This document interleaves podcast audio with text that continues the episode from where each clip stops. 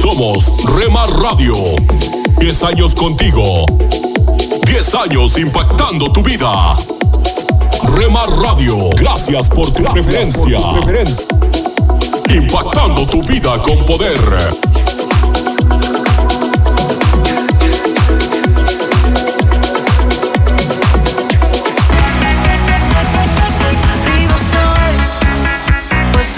Estás escuchando Rema Radio. Transmitiendo desde Jalisco, México. Ahora yo puedo ver. Impactando tu vida con poder.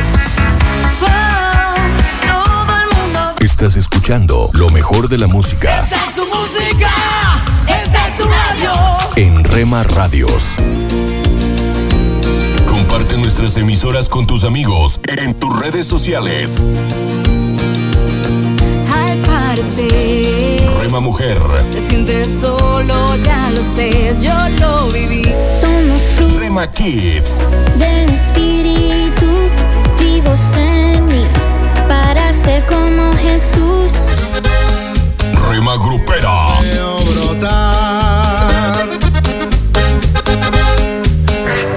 Rema Juvenil, es tu amor. Infinito como el cielo es tu amor. Precioso es tu amor. Rema Mariachi,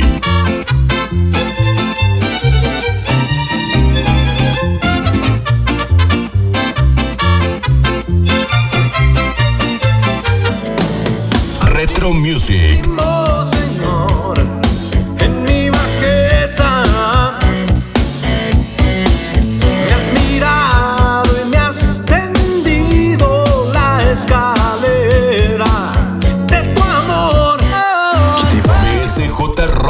sé que tiene el corazón partido, señorita. Estoy seguro de que sabe lo que quiere, pero no sabe lo que necesita. Mercedes, te diré lo que sucede. A tu corazón cualquiera accede. Y así no se puede. Guárdala en cuatro paredes y pon de guardián al que todo lo puede. Tu corazón no es de cartón. Rema Instrumental,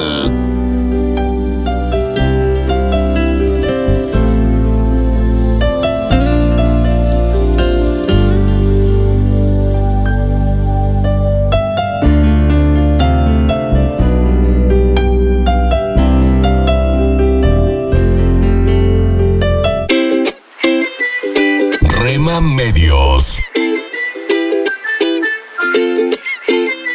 Rema Digital. En el dolor yo te llamo y encuentro y cubres con tu amor mi corazón. Y mi ser anhela más de ti. Dios está por encima para bendecirte, abajo para sostenerte, adelante para orientarte, atrás para protegerte y a tu lado para apoyarte. Por eso te busco, te amo y me amas por siempre. La cruz fue suficiente. Rema Radio, impactando tu vida con poder.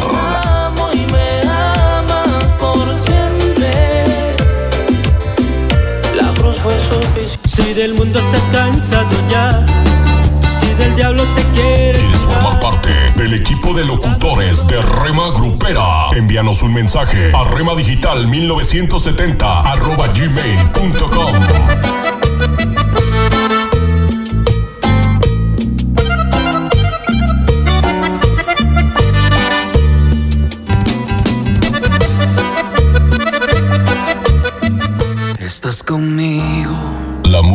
música que te relaja. nacer. Tu palabra me hizo saber de las cosas tan hermosas que creaste para mí. Yo no La, la música que te activa. Yo no sé lo que pasó, pero las penas voy sacando. Yo no sé lo que pasó. Hay algo andaba yo buscando. Yo no sé lo que pasó, tu amor me fue encontrando. Yo no sé lo que pasó. 24 horas para ti. Sobre tu verdad. Tu verdad que me dio la libertad. libertad. Somos Remar Radio, impactando tu vida con poder. Fue tu cruz, la cruz de libertad. Libre soy, libre soy, libre. Oremos no solo porque necesitamos algo sino porque tenemos mucho que agradecer a Dios. Que mi pasión incita, lo que llena mi interior. Rema Radio, impactando tu vida con poder.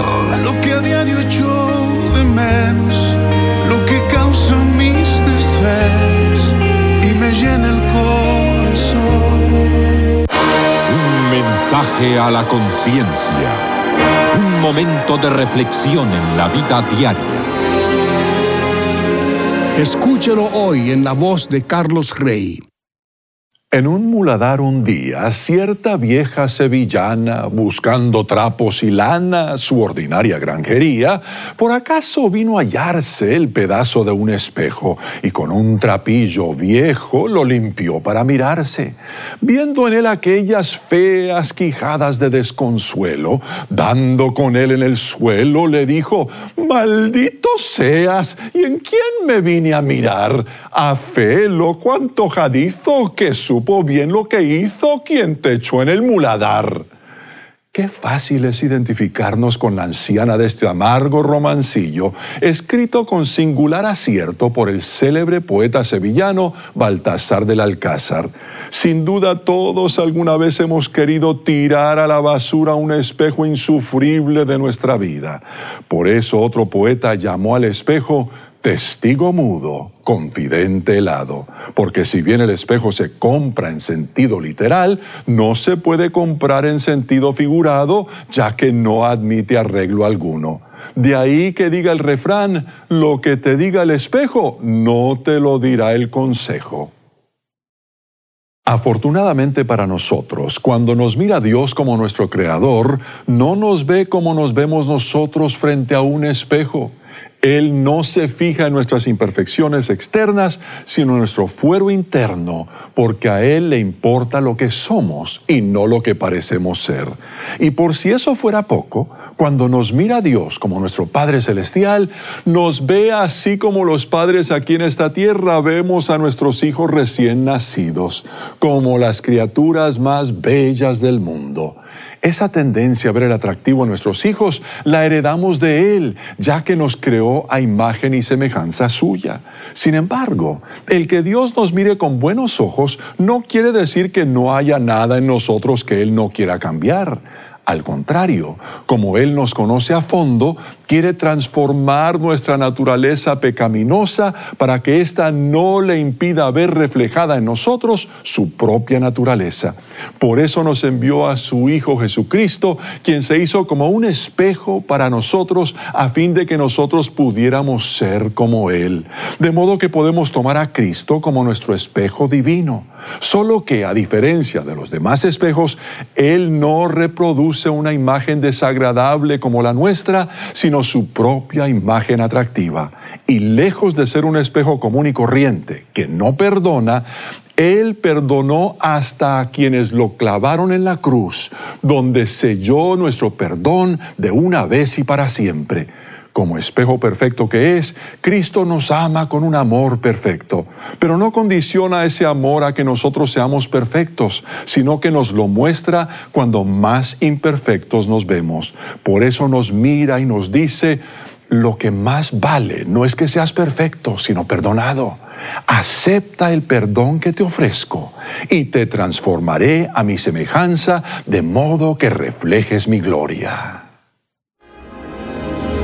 Si desea contarnos su caso, como lo han hecho miles de personas en más de 70 países, le invitamos a que lo haga. Ingrese a conciencia.net, pulse la pestaña que dice Casos y descargue su conciencia de manera anónima contándonos algo que tal vez nunca le haya contado a nadie. Es posible que seleccionemos el suyo como el caso de la semana. Presentamos La buena semilla, una reflexión para cada día del año. La buena semilla para hoy se encuentra en Hebreos 2, 18 y 4, 16. En cuanto él mismo padeció siendo tentado, es poderoso para socorrer a los que son tentados. Acerquémonos pues confiadamente al trono de la gracia para alcanzar misericordia y hallar gracia para el oportuno socorro. La reflexión de hoy se titula El eco. Dorian, un niño de cuatro años, acababa de descubrir el eco y amó tan fuerte como pudo y una voz le respondió del otro lado del valle. Al principio creyó que había otro niño que se divertía repitiendo lo que él decía, pero rápidamente comprendió que era su propia voz la que se repetía. Luego se cansó de llamar. De nada servía este eco mecánico. Cuando sufrimos física o moralmente, nos anima que alguien nos comprenda. Es una necesidad psicológica bien conocida, nos gusta encontrar un eco a nuestro sufrimiento. Pero basta que una voz nos responda, he vivido las mismas circunstancias que tú para atravesarlas con ánimo? No, si la voz es una réplica de la nuestra, la ayuda es demasiado débil y nos cansamos de llamar. Necesitamos otra voz que diga, viví lo mismo, pero salí adelante triunfé. Mi amigo, esta voz existe, es la de Jesús. Él conoció toda clase de tentaciones y sufrimientos, pero venció. Este es el gran secreto que nos revela. La solución a nuestros problemas no se halla simplemente al nivel humano. El eco de la voz de un hombre a la de otro hombre no es suficiente. Necesitamos salir de nuestros límites y hallar un acceso hasta Dios, un lazo de unión con Él.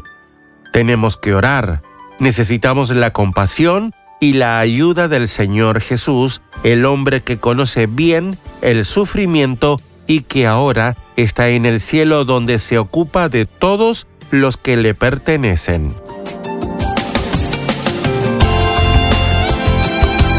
Para escuchar este y otros programas, le invitamos que visite nuestra página web en labuenasemilla.com.ar.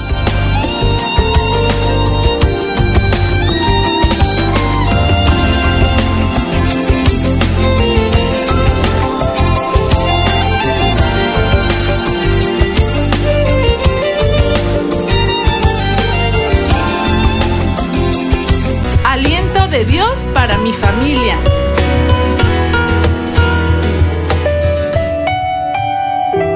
El verdadero amor es benigno, es útil en una crisis. Hola, ¿qué tal? La Biblia dice en Primera de Corintios capítulo 13, versículo 4, que el amor es benigno. Significa que es útil, generoso, benéfico, amable, procura el bienestar del ser amado. La palabra griega indica que el amor benigno se muestra a sí mismo útil. En medicina, el término benigno indica una afección o tumor que no es grave, no se propaga a otras partes del cuerpo ni invade tejidos adyacentes. Lo opuesto de benigno es maligno, produce daño y es perjudicial. ¿Por qué necesitamos el amor benigno en una familia? Porque día a día nos enfrentamos a crisis y a circunstancias difíciles. ¿Cuántas veces un abrazo, una palabra amable, una sonrisa y una bendición levantan nuestro ánimo y construyen lo que antes estaba en ruinas? El verdadero amor siempre va a mostrar el rostro de bondad, de benignidad, que no causa daño, desde las intenciones del corazón, desde los pensamientos. Desea lo mejor, busca lo mejor. Tu familia necesita esa clase de amor, el amor bueno, que está dispuesto a hacer cosas buenas porque ama, porque construye, porque quiere lo mejor. En tu matrimonio demuestras el amor benigno al evitar causar daño y procurar ser útil donde más se necesita. El amor benigno es medicinal, cura las heridas del pasado, las decepciones, los fracasos, las frustraciones. Qué bueno es estar cerca de una persona con un amor benigno, porque jamás te hará daño. No fingirá que te ama, no te destruirá, no esconde malas intenciones. Lucha y se esfuerza por demostrar lo mejor. Se trata del amor de Dios. La Biblia dice que Dios es amor.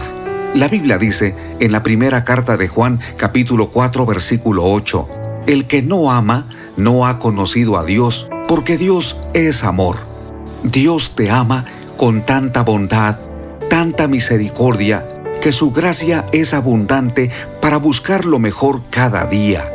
Para amar de esa manera es indispensable hablar con Dios y pedirle que te llene de ese amor, de su amor, el que es benigno, que es útil, generoso, benéfico, amable y que procura el bienestar del ser amado.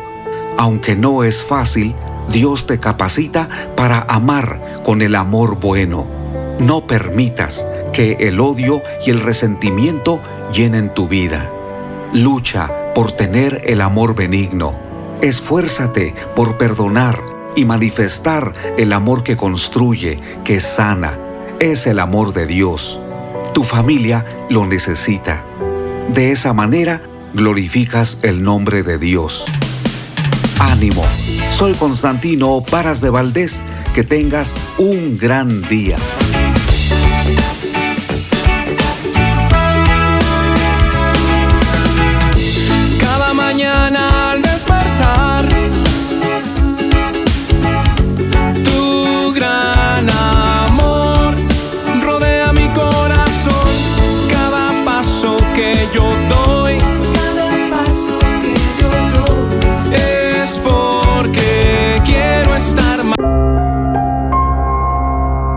¿Qué has aprendido de padres o madres en la fe? ¿Cómo estás transmitiendo un legado de fe a tus hijos y a personas de la iglesia?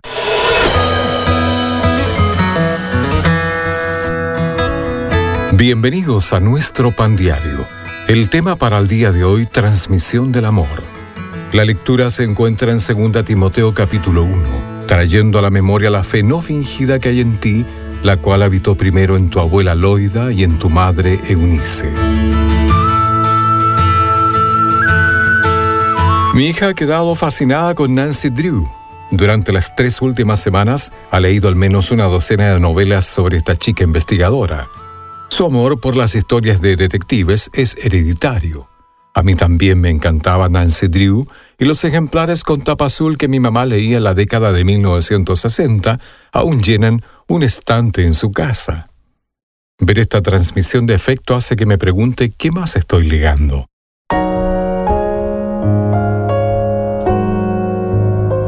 En su segunda carta a Timoteo, Pablo escribió que cuando pensaba en él, recordaba la fe no fingida que tenían su abuela y su madre. Espero que además de su amor por los misterios, mi hija también herede mi fe que sirva como lo hicieron sus abuelos, que ore y que se aferra a la promesa de la vida que es en Cristo Jesús. Aquí también veo esperanza para los que no tienen padres o abuelos que conocen a Jesús. Aunque el padre de Timoteo no se menciona, Pablo lo llama amado hijo.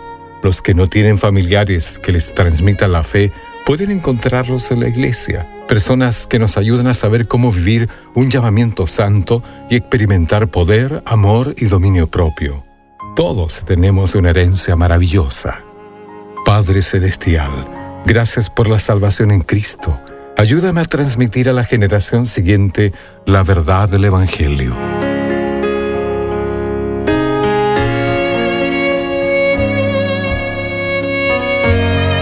Para tener acceso a más información y otros recursos espirituales, visítenos en www.nuestropandiario.org.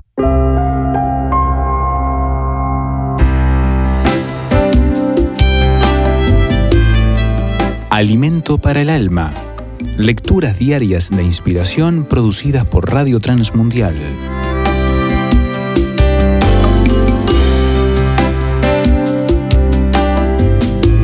Abraham ofrenda a su hijo. Probablemente este sea uno de los episodios más emotivos en la vida de Abraham.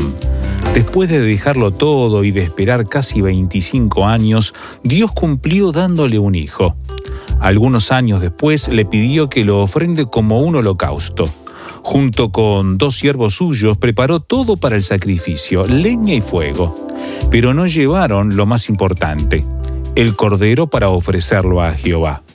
Después de viajar tres días, llegaron al lugar donde dejaron a los dos siervos y Abraham y su hijo caminaron hasta el lugar donde comenzaron a armar el altar. Isaac le preguntó a su padre, ¿dónde está el cordero? La respuesta es una verdadera demostración de fe. Dios se proveerá de cordero para el holocausto, hijo mío. Abraham mató a su hijo y lo colocó sobre la leña. Cuando levantó el cuchillo para sacrificarlo, Dios lo detuvo y le mostró un carnero que fue sacrificado en lugar de Isaac.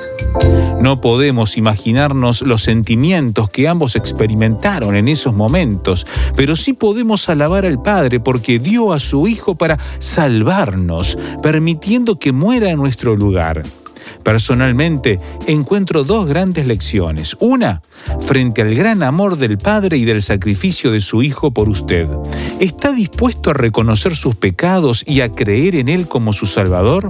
Segunda, si Dios le pide que uno de sus hijos salga al campo misionero, ¿dónde podría perder la vida? ¿Estaría dispuesto a dejarlo ir? ¿Cómo reaccionaría si Dios probara su fe como lo hizo con Abraham? Meditación escrita por Rogelio Nonini, Argentina.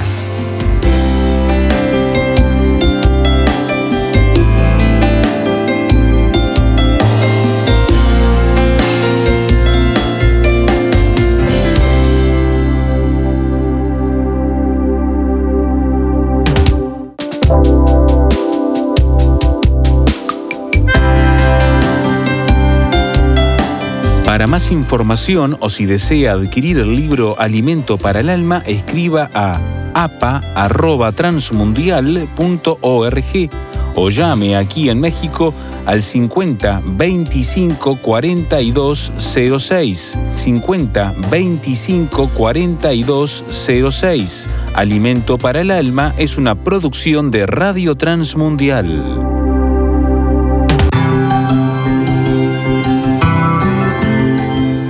Somos mujeres de esperanza. Unidas elevamos nuestras voces al Señor, orando por nuestro mundo.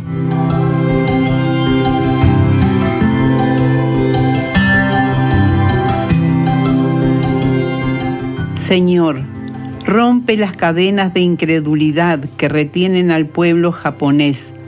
Que la iglesia allí predique el Evangelio con entusiasmo y que el Espíritu se mueva en los corazones de las personas para avivamiento y salvación. Te lo pedimos en el nombre de Jesús. Amén.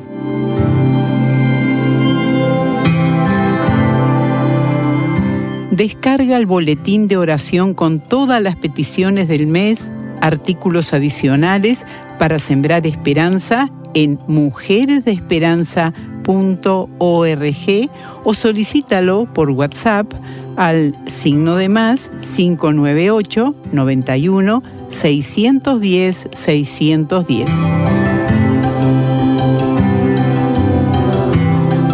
Hola, soy Dorothy. Confío en que al comenzar este día hayas puesto tu vida a disposición del Dios vivo. ¿No es esta una maravillosa esperanza que tenemos en nuestro Señor saber que podemos gloriarnos en las tribulaciones? Y quizás digas, no sé si me gusta ese tipo de mensaje. Bueno, estoy leyendo en Romanos capítulo 5, en el versículo 3. Allí está, nos gloriamos en las tribulaciones. Cuando nos gloriamos en la esperanza, podemos gloriarnos aún en las peores cosas que nos suceden. Este es el momento de regocijarse, pero quizás digas, el panorama es tan oscuro y tan sombrío, ¿sí? Pero no lo es para el Señor. El Señor tiene el control total y sabe exactamente lo que está sucediendo. Él es el Rey de Reyes y Señor de Señores. Él ha obtenido la victoria para nosotros por medio de Cristo Jesús en la cruz. Por tanto, dejemos de gemir y desesperarnos y miremos al Cristo viviente. Y digámosle en este momento, sí Señor, en ti tengo esperanza aún en medio de la peor tribulación. Romanos 5.3 sabiendo que la tribulación produce paciencia. Y la paciencia prueba, y la prueba esperanza. Y la esperanza no defrauda. Y continúa diciendo, porque el amor de Dios ha sido derramado en nuestros corazones por el Espíritu Santo que nos fue dado. ¿Conoces algo acerca del derramamiento del amor de Dios en tu corazón? ¿Sabes algo acerca de estar lleno del Espíritu Santo? ¿Sabes que el derecho de todo hijo de Dios es caminar diariamente en la plenitud del Señor? En la carta a los Efesios hay un versículo que nos habla de seguir siendo llenos del Espíritu. Esto no significa que sucederá solo una vez. Cuando venimos a Cristo, nacemos del Espíritu y se nos ordena por el Señor que sigamos siendo llenos. Así que aun cuando me equivoco y estoy totalmente en la desesperación, en ese momento puedo agradecer a Dios por la victoria de Jesucristo. Puedo simplemente pedirle que me llene de nuevo con su Santo Espíritu. Por favor, Señor, lléname con tu Santo Espíritu ahora mismo. Quiero renunciar a las cosas que me han atado y retenido. Quiero confesarlas y corregirlas. Y quiero estar lleno de tu Espíritu, porque solo en ti hay esperanza. En ti puedo hallar regocijo aún en el peor momento, porque aún en medio del peor desastre, tú eres totalmente capaz de cuidar de mí y tomar control de todo. Tú conoces completamente mi vida, la cual has comprado con tu sangre. Por lo tanto, Señor, es para tu gloria mientras los cielos observan que tú me llevarás a través del triunfo y la victoria. En el nombre de Jesús. Amén. Escríbeme. Mi correo electrónico es dorothy transmundial.org. Dorothy arroba transmundial.org y solicita el libro Alimentando la Fe. Es completamente gratis. Solicítalo hoy mismo. Me gustaría saber de ti.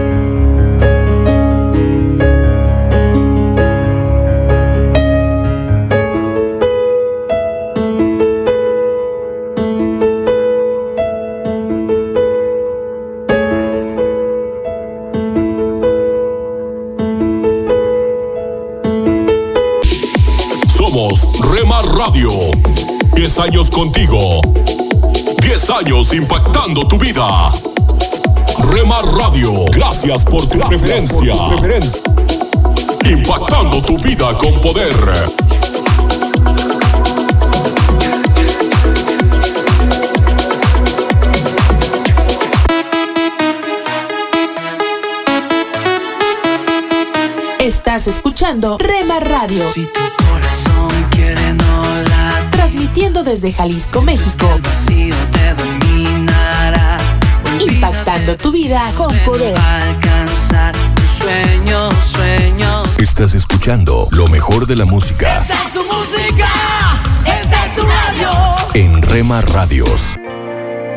Nunca dejes de orar, porque la oración es el camino que te conecta a Jesús. Milagroso, abres camino, cumples promesas, luz en tinieblas,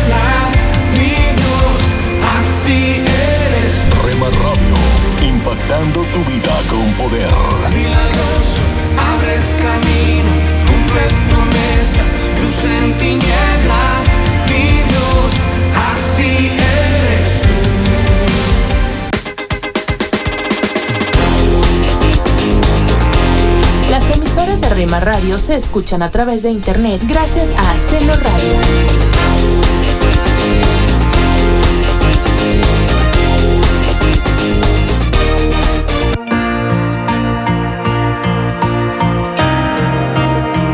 Te invitamos a escuchar la programación especial para los varones de lunes a viernes de 8 a 9 pm. Yo no temeré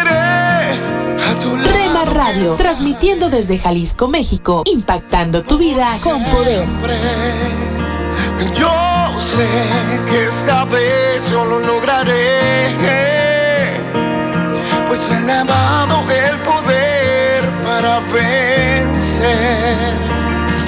Y aunque pase por valle de sombra de muerte, aunque mil y diez mil caerán a mi lado, a mí no llegarán.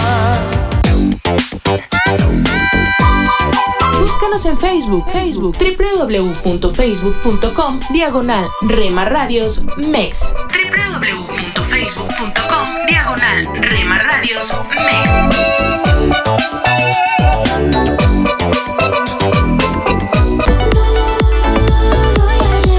Todo lo viejo que ha quedado. Porque somos parte de tu familia.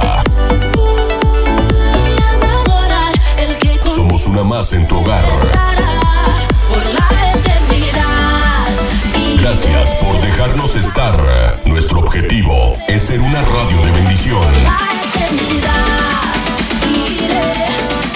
Buena música. Buen contenido. En Rema Radio, impactando tu vida con poder.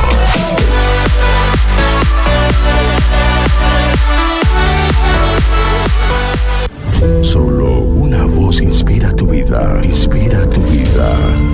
Una voz de los cielos, con el pastor Juan Carlos Mayorga. Bienvenidos.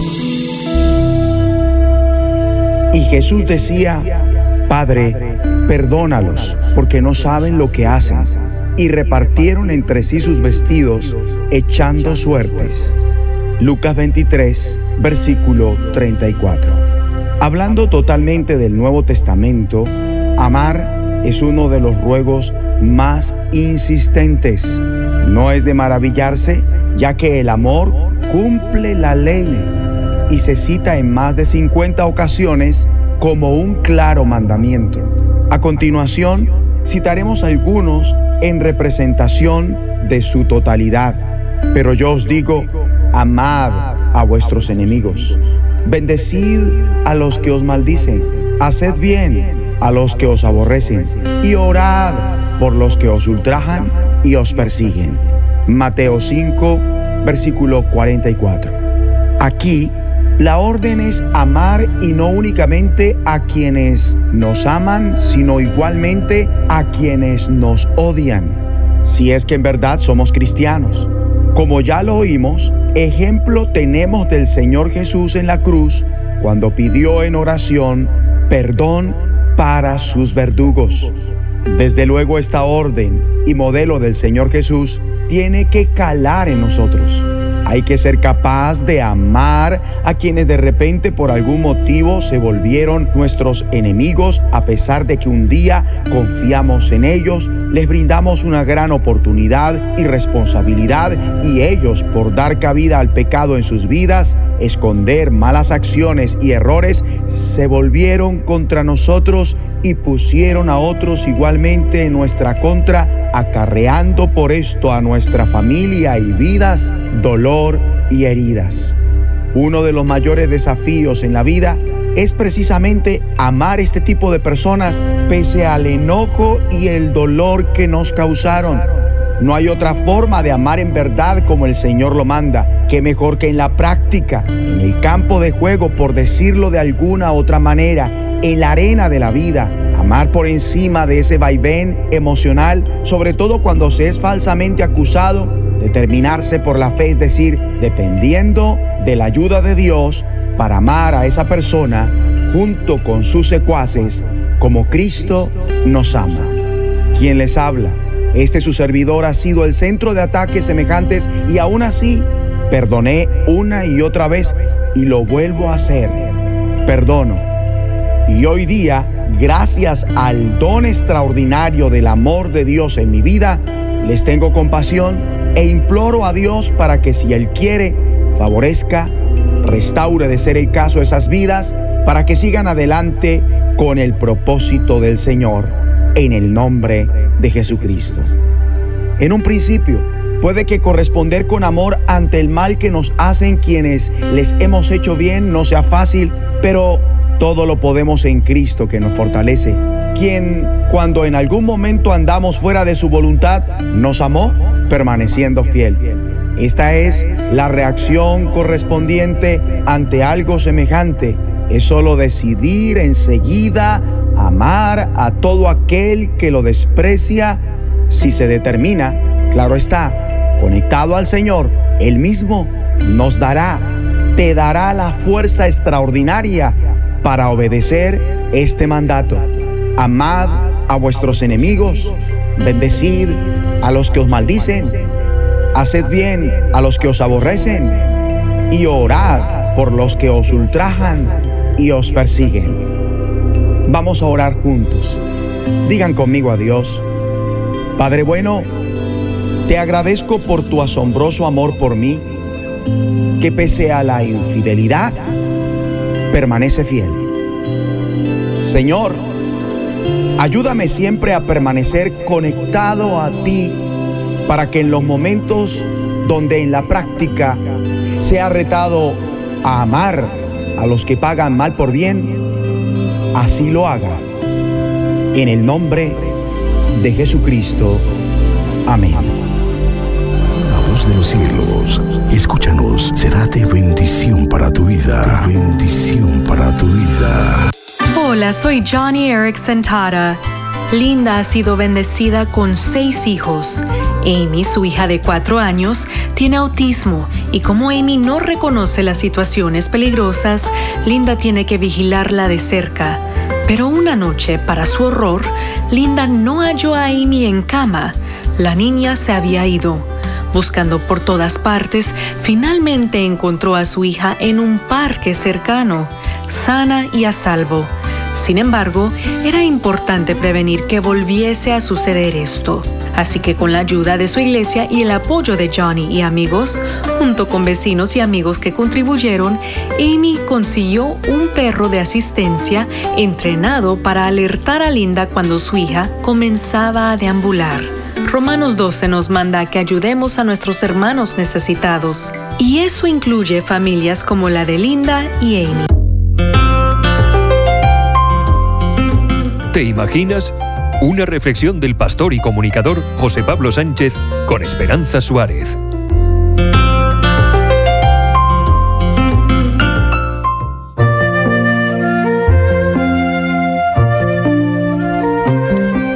Chris Goswami creció en Inglaterra como hijo de inmigrantes indios. La razón principal para que sus padres dejaran su tierra y trabajos como maestros fue proporcionar a sus hijos una educación adecuada. Cuando mis padres descubrieron que su hijo adolescente había pasado años en secreto incendiando y robando tiendas solo por diversión, apenas pudieron comprenderlo. Esto cuenta Chris, que se sintió avergonzado y consciente del daño que había causado.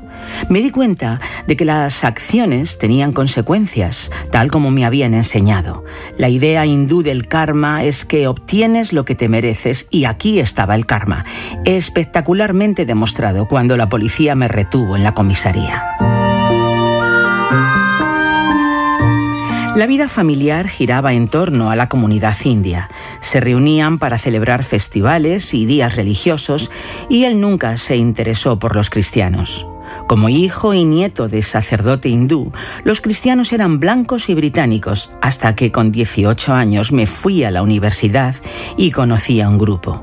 Eran personas bastante agradables, pero no tenían la cabeza bien puesta cuando se trataba de ser racionales. Recuerda Chris que escuchó sus testimonios y debatió con ellos.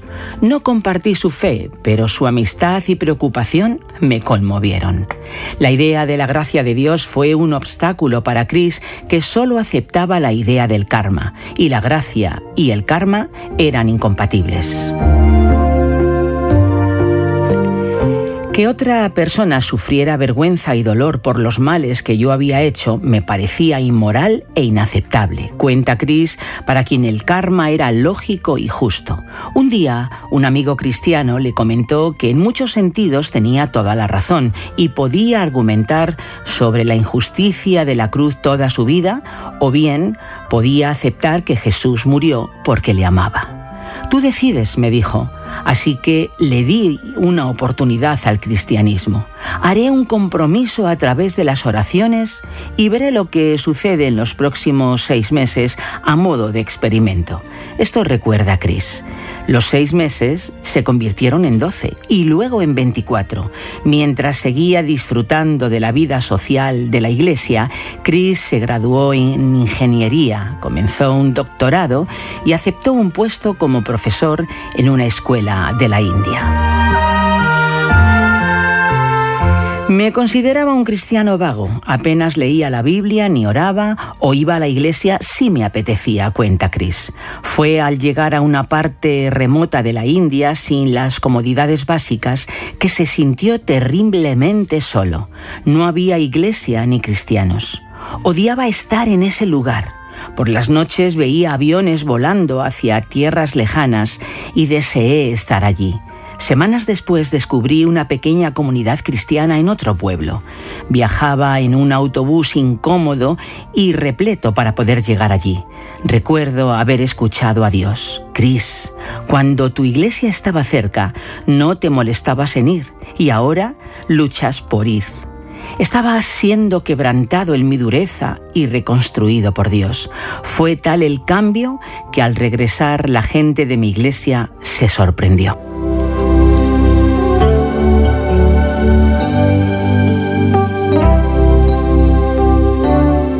¿Te imaginas ir a la universidad y conocer allí por primera vez en tu vida a un grupo de cristianos auténticos que no encajan con los estereotipos que te habían enseñado, gente con la que te sientes a gusto, aunque no compartas sus ideas? ¿Te imaginas que la amistad despierta en ti la curiosidad y decides dar una oportunidad de seis meses a Jesús, de modo que comienzas a orar, participar en las actividades de la iglesia, leer la Biblia y actuar como cristiano? ¿Te imaginas que la experiencia funciona, de modo que pasan los años y sigues creyendo en Jesús, pero tu compromiso es vago, débil, cómodo y frágil, hasta que descubres la gran necesidad que hay en tu vida de amigos cristianos cuando eres destinado en tu trabajo a una zona remota sin iglesia? ¿Te imaginas descubrir la alegría de encontrar a creyentes como tú, compartir experiencias, orar juntos y servir juntos a Jesús? Pues no te lo imagines más, es verdad, la verdad de aquellos que descubren a Jesús en el rostro de sus hermanos. ¿Has escuchado ¿Te imaginas? Un espacio producido por Radio Encuentro, Radio Transmundial en España. Comunícate a info@radioencuentro.net.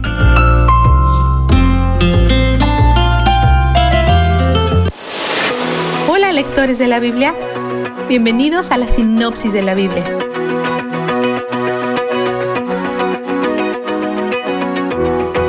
En el Salmo 5, David el rey llama a Dios su rey. Es un acto de humildad y adoración reconocer que aunque Él es el gobernante de una nación, de todas formas está subordinado a Dios. En el versículo 7, después de señalar que el mal no morará en la casa de Dios, reconoce que la única razón por la que llegará a estar en la presencia de Dios no es porque Él sea bueno, sino porque Dios es bueno. Dice, pero yo, por tu gran amor, puedo entrar en tu casa, puedo postrarme reverente hacia tu santo templo. David conoce su propia iniquidad, no lo ha olvidado, no cree que es perfecto, Solo sabe que ha sido perdonado por sus pecados debido a su relación con Dios. Y de nuevo vemos que su temor a Dios lo acerca a Él, no lo aleja. En el versículo 10, cuando le pide a Dios que castigue a sus enemigos, no le pide a Dios que lo haga en respuesta a su mal contra Él, sino en respuesta al mal contra Dios. Dice, recházalos por la multitud de sus crímenes, porque se han rebelado contra ti. El amor de David por la justicia está adyacente a su amor por Dios. Probablemente todos hemos experimentado una situación como la de David en el Salmo 38. Está soportando todo tipo de dolor y sufrimiento simultáneamente, físico, emocional, espiritual, relacional, y sabe que es el resultado de su propio pecado e insensatez. Se arrepiente de su pecado y acepta que estas son sus consecuencias, pero le pide a Dios que le dé alivio, específicamente alivio en la forma de su cercanía y salvación. Cuando has conocido la cercanía de Dios como David, sentirte distante de Él es mucho más doloroso que cualquier otro tipo de sufrimiento. En el penúltimo versículo dice, Señor, no me abandones, Dios mío, no te alejes de mí. David abre el Salmo 41 con una línea interesante. Dice que los que consideran a los pobres son los que son bendecidos o felices. Dios está atento a los que están atentos de los necesitados. Tal vez lo señala porque ha sido amable con los pobres y ahora ve cómo Dios está atento a él, específicamente en su enfermedad. Este es posiblemente el mismo sufrimiento físico que menciona en el Salmo 38. Los enemigos de David creen que está al borde de la muerte, pero David le está pidiendo a Dios que lo restaure. Sin embargo, no hay ningún sentimiento de derecho en esta solicitud. Es humilde, no exigente. En el versículo 10 dice, Compadécete de mí, haz que vuelva a levantarme. Sabe que la sanación física sería gracia de Dios, algo que no merece. Cierra dando gracias a Dios por sostenerlo hasta este punto y sabe que el bien principal es estar en la presencia de Dios. En el Salmo 42 sigue clamando por la cercanía del Señor. Está desesperado por Dios. Se trata a sí mismo como un animal que está muriendo de sed. Recuerda lo que es sentirse cerca de Dios. Habla con su alma desesperada y le ordena que espere en el Señor. Al mismo tiempo, expresa sus sentimientos al decir que Dios lo ha olvidado, aunque sabemos que esto es imposible. Confía en que habrá restauración y alaba a Dios en espera de ese tiempo. Vistazo de Dios. Estos salmos son tan reconfortantes cuando estamos en situaciones como las de David, cuando nos sentimos distantes del Señor. Si alguna vez te has sentido seco en el desierto, si alguna vez has sentido la provocación del enemigo, probablemente sepas lo que es esperar a que la cercanía y la salvación de Dios se hagan evidentes. En estos lugares podemos responder como David lo hizo, recordando las maneras en que nos ha librado a través de las pruebas de en el pasado.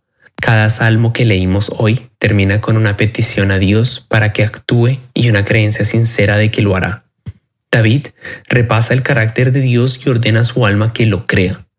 A veces es en nuestras horas más oscuras y cuando lo sentimos más lejos de nosotros que finalmente nos damos cuenta que Él es donde el júbilo está. La sinopsis de la Biblia es presentada a ustedes gracias a B-Group, estudios bíblicos y de discipulado que se reúnen en iglesias y hogares alrededor del mundo cada semana.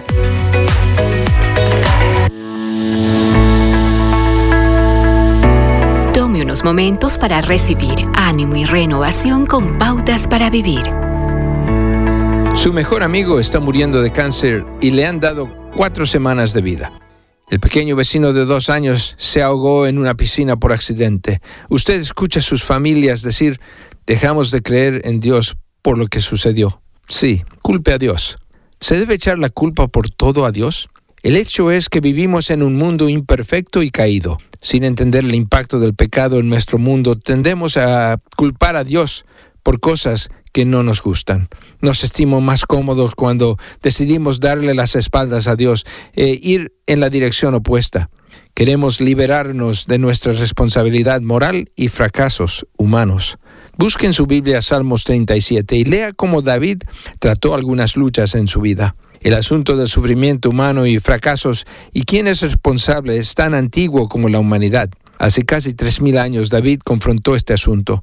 Él concluyó diciendo, no te irrites a causa de los impios, ni envidies a los que cometen injusticias, porque pronto se marchitan como la hierba, pronto se secan como el verdor del pasto.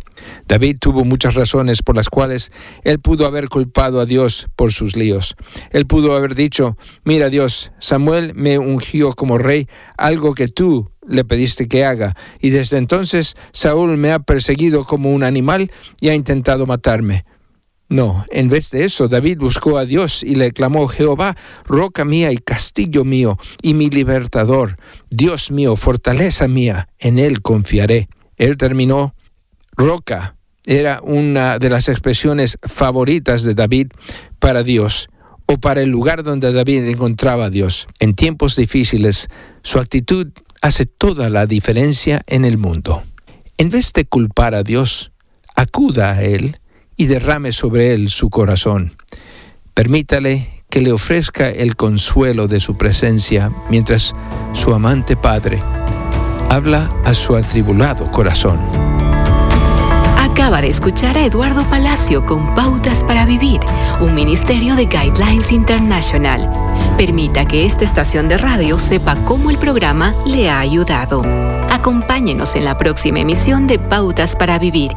Gracias por su sintonía.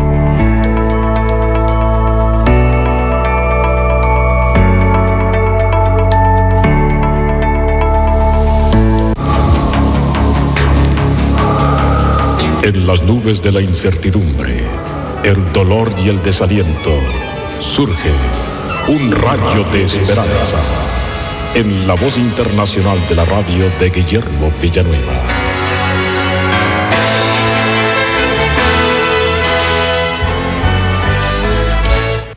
En esta época de incertidumbre, hay dudas sobre muchas cosas. Entre otras, ¿cómo podemos estar seguros de que una cosa es buena o es mala? Es decir, el hombre quiere saber con exactitud, sin sombra de duda, que una cosa es buena o es mala. Pero hay una forma de hacerlo, que podemos estar totalmente seguros, sin sombra de duda, de que una cosa es buena o es mala. Porque sí existe lo bueno y sí existe lo malo. Y esto Dios nos lo dice en su palabra. Para Dios no hay puntos intermedios. O es luz roja o es luz verde. No hay luz amarilla. Dice la palabra de Dios en Génesis 3:22. Y dijo Jehová, He aquí el hombre es como uno de nosotros, sabiendo, o sea, conociendo el bien y el mal. A los hombres se nos da el derecho de conocer el bien y el mal. Y si somos de Cristo, procuraremos hacer el bien y evitar el mal. Por lo tanto, vamos a partir de la base de que en Dios se encuentra el conocimiento inequívoco de aquello que es bueno y de aquello que es malo. Un principio es este. Debo preguntarme, ¿lo que voy a hacer lo puedo hacer en el nombre del Señor Jesús y con acción de gracias, porque así lo dice Colosenses 3:17.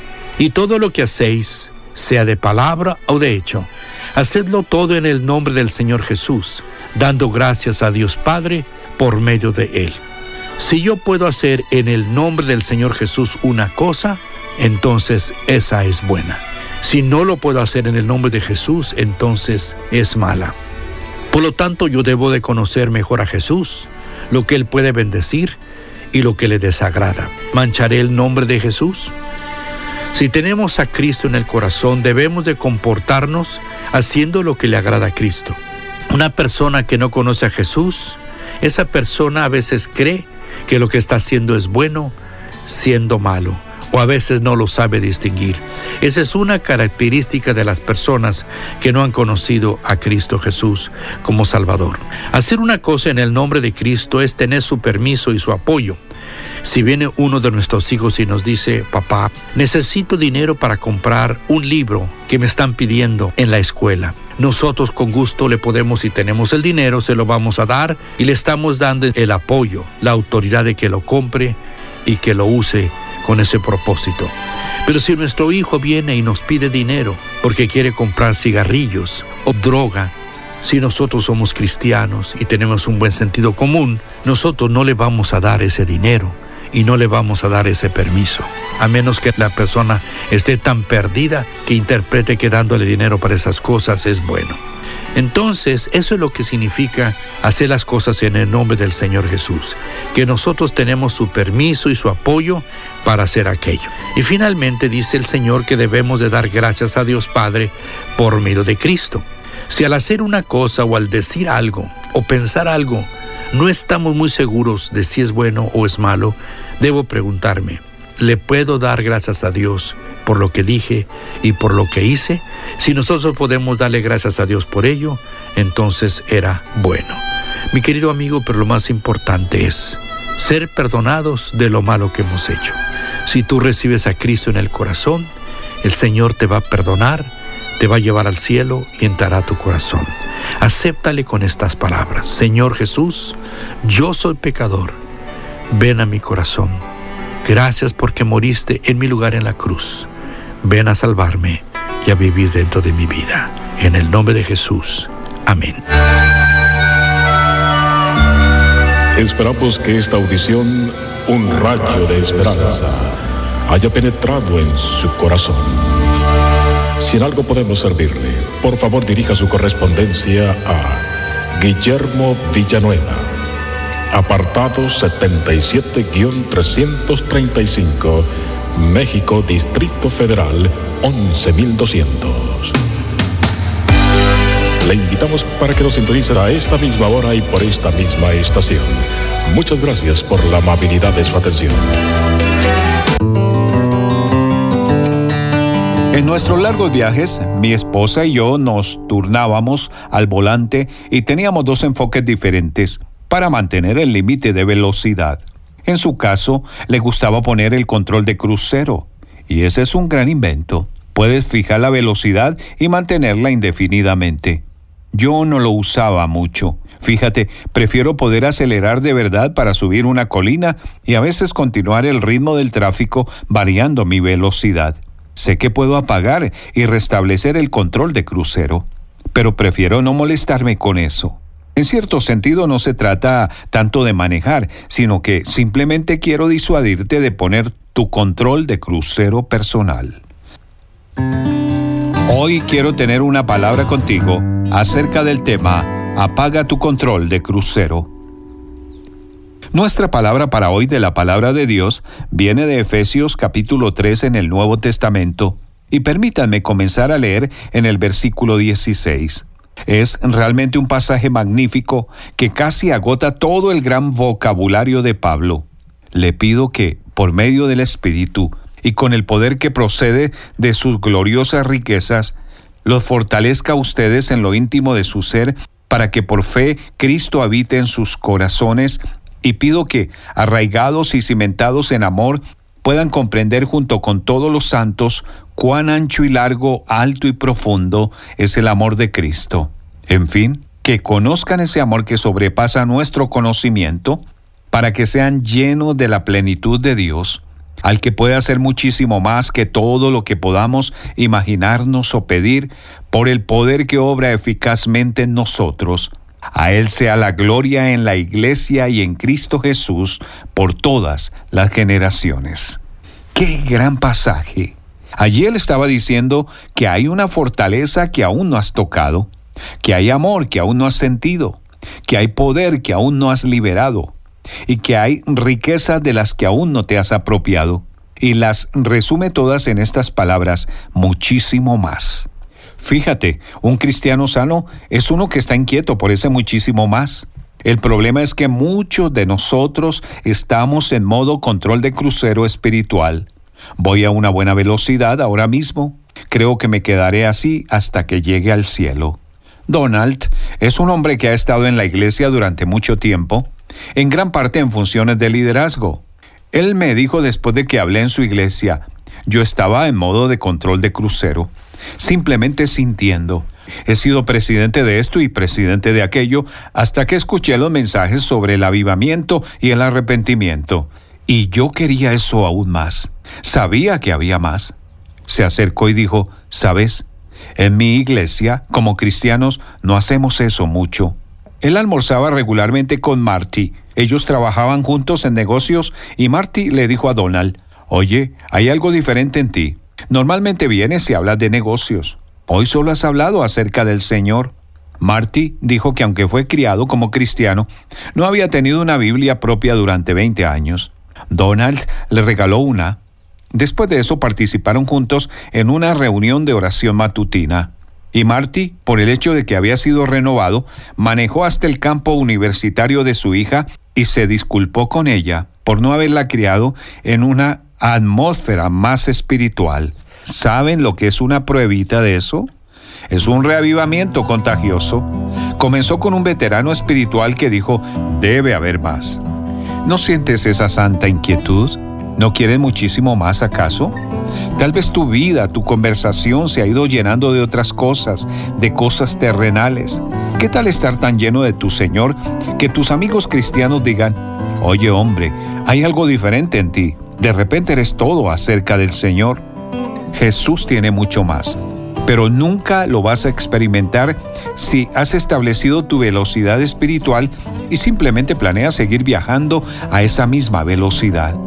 ¿No es hora de sacar tu vida con Cristo del control de crucero y ponerla en velocidad alta? Queremos saber de ti. Escríbenos. Dinos qué te pareció el mensaje de hoy. ¿Cómo te ha ayudado? Escríbenos hoy mismo a una palabra contigo arroba transmundial.org. Repito, una palabra contigo arroba transmundial.org. Una palabra contigo de Ran Hatchka. Pan dulce para la vida. Reflexiones con Carmen Reynoso. Para tener la maravillosa paz de Dios, debemos experimentar el perdón de Dios, perdonar a otros y perdonarnos a nosotros mismos. Es difícil perdonarnos a nosotros mismos cuando no entendemos la gracia de Dios y cómo la muerte de su Hijo nos limpió de todos nuestros pecados. Se nos hace difícil perdonarnos cuando estamos decepcionados de nosotros y cuando vemos o pensamos ver en las acciones de otros el resultado de nuestros pecados. ¿Cómo me libero de esta culpa y me perdono a mí mismo? Primero, tenemos que hacer una confesión honesta y específica. Segundo, reafirmemos nuestra fe en la promesa de Dios de perdonarnos. Y tercero, escojamos la liberación que Dios nos provee al perdonarnos de toda culpa y condenación. Dios quiere que seamos personas completas, pidamos perdón, sepamos que nos perdonó y perdonémonos a nosotros mismos. Ninguna condenación hay para los que están en Cristo. ¿Usted lo cree? Dulce para la vida. Reflexiones con Carmen Reynoso.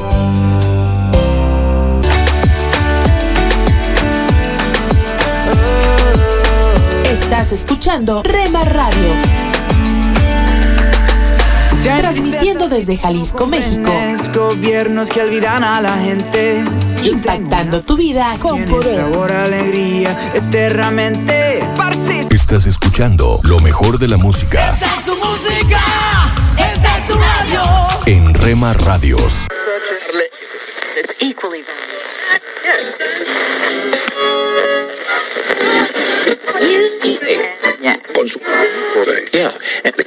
Jesús eres la fuente de amor, tú me permites ver. Estás sintonizando tu estación favorita, Rema Radio. Siempre contigo. Que fluye de ti, sumergido estoy, 24 horas con el poder que cambia tu vida. Eternamente amor, profundo e infinito, tan grande que sacia la sed de mi corazón. Derrama de tu amor. Escucha las emisoras de Rema Radios a través de Tuning y Seno Radio. Y en nuestra página web remarradios.witsai.com diagonal radios. encontrarás en tu ser un dulce canto gozarás. En tu casa, en tu carro, en la oficina, con tus amigos, donde estés. Estamos en la red. Rema Radios.